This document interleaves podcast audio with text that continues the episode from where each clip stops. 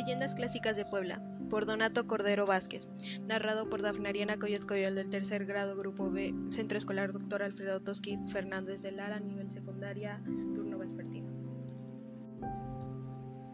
Existe una leyenda que se generó en la antigua Casa de los Azulejos.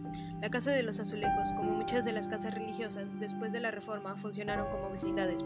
La historia dice que un viejo abogado vivió en una de las habitaciones del segundo piso de la legendaria casa, y por la noche que llegaba, encontraba sentado al pie de la escalera a un anciano que rezaba con su rosario en las manos. La costumbre de verlo todas las noches hizo que nuestro abogado y en el otro vecino naciera un trato amistoso, que los llevó a conocerse mejor y entablar largas charlas en la casi deshabitada vecindad. Estas pláticas supo que su amigo era sacerdote.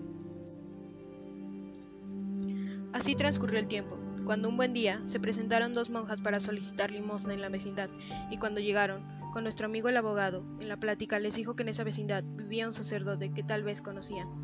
Las monjas se miraron extrañadas y le preguntaron por el nombre del padre. Al oírlo, no pudieron ocultar su asombro ni su admiración al hacer la obligada seña de persignarse.